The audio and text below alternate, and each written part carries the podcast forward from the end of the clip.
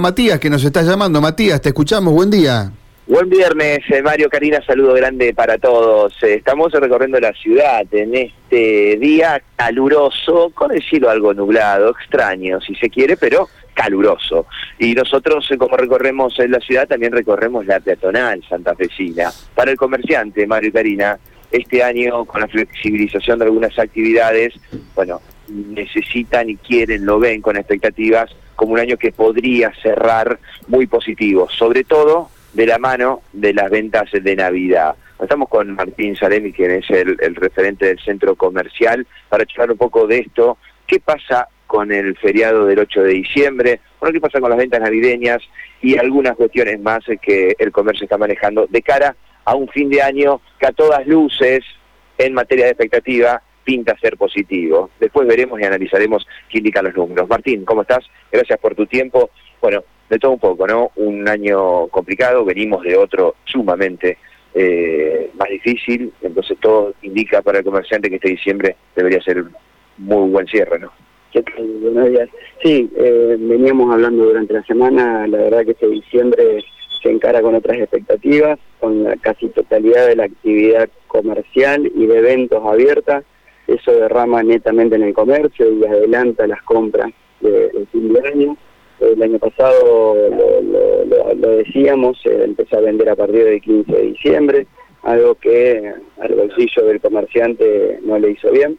bueno, este año con la totalidad de la, actividad abierta estamos empezando a ver ya un movimiento más intensivo eh, y bueno, esperando que el cliente adelante las compras, no espera último momento, como siempre decimos, y, bueno, tratar de cerrar un año positivo.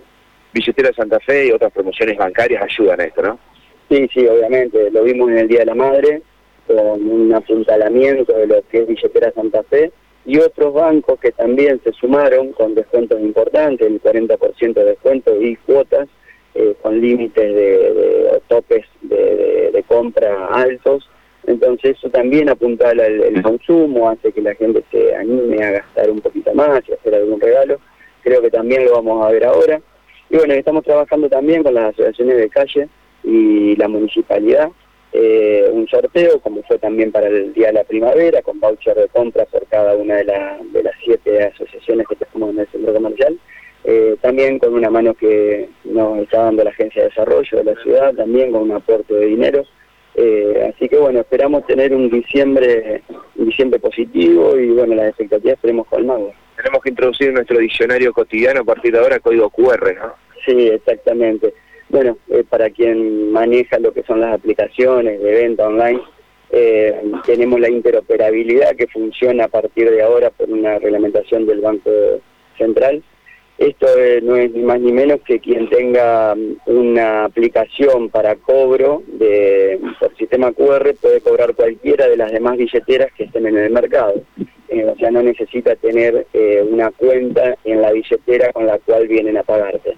Entonces eso hace mucho más dinámico todo.